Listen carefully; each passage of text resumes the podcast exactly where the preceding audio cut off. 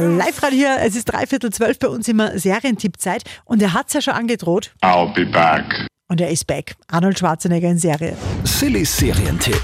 Und zwar seit kurzem ist er zu sehen in einer Netflix-Serie, die heißt Fubar. Ist auch kein Wunder, dass die momentan im Ranking ganz, ganz weit oben ist. Schaut anscheinend wirklich gerade jeder. Worum geht's denn? Der Arnold spielt da einen CIA-Agenten, der eigentlich in Pension gehen sollte. Du bist der schnellste 65-jährige Weiße auf dem Planeten. Ich denke, das war's dann. Einen Auftrag muss er noch erledigen, also es war es noch nicht. Und bei diesem Auftrag trifft er auf eine zweite Geheimagentin vom CIA, die dann, sehr überraschend, seine eigene Tochter ist. Oh, Scheiße. Meine Tochter ist in der CIA? Was ist das? Wenn ich euch ausdrücke. Ja, sind halt beide ein bisschen verwirrt, weil keiner vom anderen gewusst hat, dass er eigentlich CIA-Agent ist.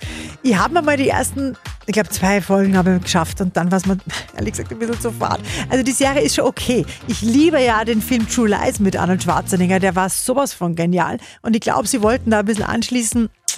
Meiner Meinung nach, äh, ja, ambitioniert probiert, aber nicht wirklich geschafft. Ich hätte mir schon mehr erwartet. Drum kriegt Fuba auf Netflix von uns gut gemeinte, sagen wir mal 6,5 von 10 Couchpunkten.